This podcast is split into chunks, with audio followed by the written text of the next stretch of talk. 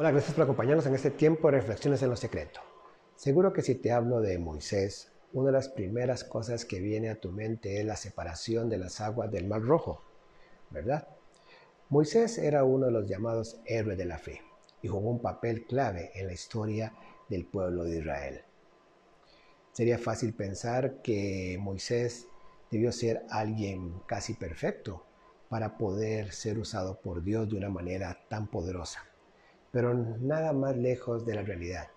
Empezó cometiendo un error. Se escondió por 40 años en el desierto. No tenía facilidad de palabra, definitivamente no parecía tener el perfil para convertirse en el libertador del pueblo de Israel.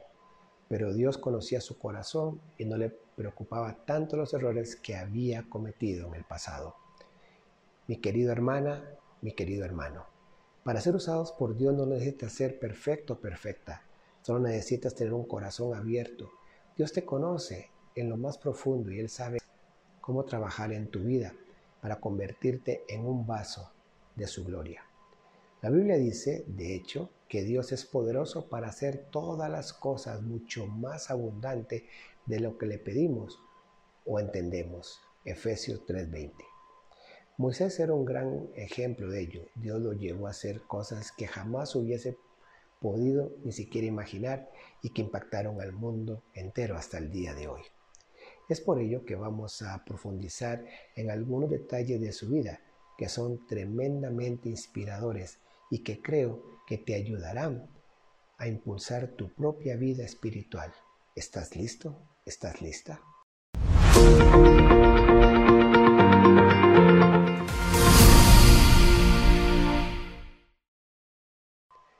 Moisés era un joven, una vez estaba tan enojado que llegó a matar a un egipcio. En un momento de ira, Moisés tuvo que salir huyendo de Egipto y pasar 40 años en el desierto. Ahí conoció a lo que sería su mujer y se dedicó a cuidar de su familia y de los rebaños que tenía. ¿Quién podía imaginarse que Moisés terminaría sus días siendo la persona más amable y tranquila del mundo? Eso es lo que dice la Biblia.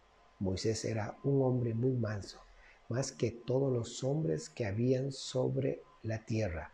Números 12.3. Según la versión inglesa de la Biblia ampliada, el término manso podría traducirse de hecho como amable, delicado y humilde. ¿Puedes imaginarte a Moisés así?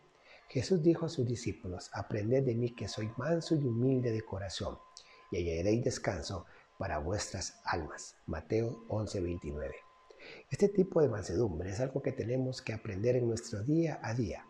Dios conocía el potencial de Moisés y tenía ya el plan de usarlo para traer salvación a Israel, pero fueron necesarios 40 años de espera en el desierto hasta que el corazón de Moisés se ablandara lo suficiente como para dejar a Dios actuar como con poder a través de su vida. La mansedumbre revela tu nivel de madurez espiritual. Anhela de que tu vida refleje como nunca antes esa amabilidad, humildad y delicadeza del Señor en todas las áreas. Sin duda, eso te preparará para experimentar todas las cosas que Dios ha preparado para ti. ¿Recuerdas el pasaje de la zarza ardiente? Tras 40 años en el desierto, Dios se apareció a Moisés de una manera milagrosa y empezó a decirle todas las cosas que iba a hacer para liberar al pueblo de Israel de su esclavitud.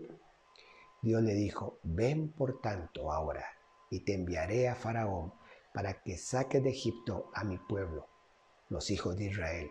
Entonces Moisés respondió a Dios, ¿quién soy yo para que vaya Faraón y saque de Egipto a los hijos de Israel?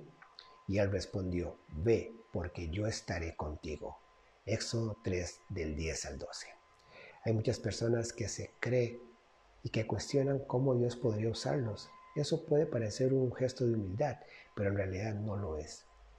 Era evidente que Moisés no podía hacer milagros ni liberar al pueblo de Israel por sí mismo, pero él podía decidir ser un canal por medio del cual Dios hiciese todas esas cosas y todos esos milagros.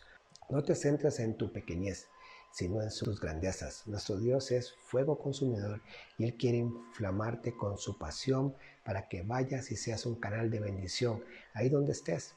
Levántate en este día por medio de la fe confronta tus temores y complejos y da pasos hacia el destino que Él ya tiene preparado para ti. Dios va a hacer cosas increíbles a través de ti. ¿Lo crees? ¿Has visto en tu vida cómo Dios ha abierto caminos que parecían imposibles? Yo sí, en muchas ocasiones. Y mucho más en estos últimos años. Moisés, acompañado de Aarón, su hermano, había pedido a Faraón en repetidas ocasiones que librase al pueblo de Israel Dios había hecho señales increíbles entre ellos. De hecho, los magos que acompañaban a Faraón habían podido imitar con sus poderes de las tinieblas algunas de las primeras señales que Moisés hizo, pero llegó un momento en el que no pudieron seguir haciendo lo que hacía Dios y llegaron a reconocer eso es obra de Dios. Éxodo 8:15 y Éxodo 8:19.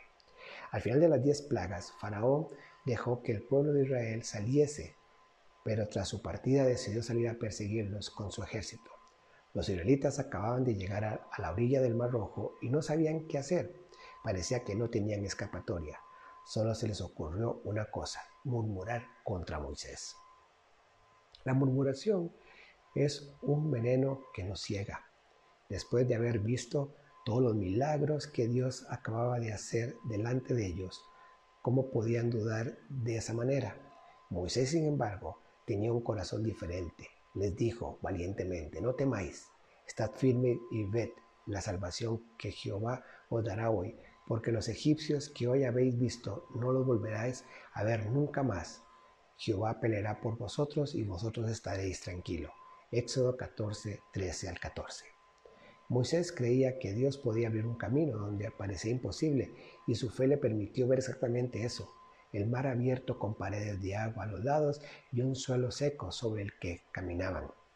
Ese es nuestro Dios. Tu fe mueve montañas y abre hasta mares. Dios es especialista en crear caminos ahí donde no parece totalmente imposible. Es por eso que cuando estés entre la espada y el mar rojo, no pierdas la esperanza, solo ora con valentía y deja que Dios actúe y verás cosas increíbles. En ocasiones nos sentimos como en un callejón sin salida. A veces cuando queremos acercarnos más a Dios y hacer su voluntad, Él nos lleva a dar pasos que nos sacan de nuestra zona de confort. Cuando los israelitas salieron de Egipto, Dios iba delante de ellos en una columna de nube que les mostraba el camino. Esa misma columna se revestía de fuego por la noche para que así el pueblo de Israel pudiese caminar también de noche y así alejarse lo máximo posible de los egipcios.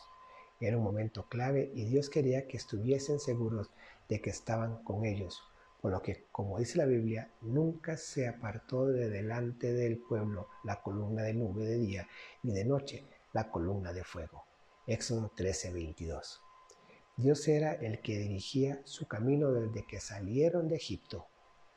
Eso quiere decir que Él fue quien los guió hasta el Mar Rojo, ¿verdad? Y les había llevado a una situación que parecía imposible, algo que parecía un callejón sin salida. Sin embargo, Él no se apartó de ellos ni un segundo.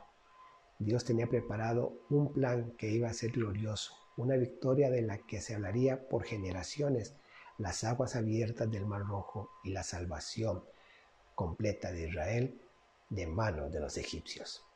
De hecho, una de las cosas que siempre me ha llamado la atención es que cuando los egipcios estaban persiguiendo al pueblo de Israel dentro del Mar Rojo, Dios les quitó las ruedas de los carros y creó confusión entre ellos para que no pudiesen alcanzarlos. Eso lo puedes encontrar en Éxodo 14, 23 y 25. ¿Te imaginas a Dios desmontando las ruedas? Dios pelea por ti, Puedes que no entiendas la situación por la que estás pasando ahora mismo, pero no te hace falta comprender. Solo necesitas confiar en Dios y seguir adelante. Él tiene planes gloriosos para tu vida y recuerda que ninguna arma forjada contra ti prosperará, como lo dice Isaías 54, 17. Dios está a tu lado y cuida de ti en cada momento. El pueblo de Israel había experimentado un milagro tras otro. No solo se abrió el mar rojo delante de ellos, para que pudiesen pasar como por tierra seca, sino que Dios les había hecho brotar agua de la roca, enviando maná del cielo para que comiesen cada día. Dios se había manifestado con poder en el monte Sinaí, dándole la ley y los mandamientos. Sin embargo, el pueblo seguía quejándose, arremitiendo contra Moisés en ocasiones y quejándose de que su situación era peor que cuando estaban en Egipto. Ante ese panorama, Dios un día le dijo a Moisés, ve a la tierra donde abunda la leche y la miel. Yo no os acompañaré porque vosotros sois un pueblo terco y podría yo destruirlos en el camino. Éxodo 33, 3. Para una persona interesada que tan solo busque a Dios para conseguir beneficios, quizá estas palabras no le afectarían demasiado, lo importante era entrar a la tierra prometida. Pero para Moisés, sin embargo, era simplemente totalmente inconcebible. Su tierra prometida era la presencia de Dios, aquel ante quien podía venir a hablar cara a cara. Es por eso que Moisés le dijo, si tu presencia no ha de ir conmigo, no nos saques de aquí. Éxodo 33:15. Dios escuchó a Moisés y le concedió cada cosa que le fue pidiendo en la conversación hasta que Moisés le dijo, Te ruego que me muestres tu gloria. Éxodo 33, 18. Moisés tenía tanta hambre de Dios que quería estar totalmente sumergido en su presencia. Llénate de hambre por Dios. Él es el que da sentido pleno a tu vida, aquel a quien tu alma encuentra descanso. Búscale como nunca en este día y déjale que Él te inunde con su gloria. Él escucha tus oraciones y está decidido a saciar tu hambre de Él. Eres un tesoro para Dios y sigue luchando porque Dios tiene cosas grandes para ti. Bendiciones. Hasta la próxima.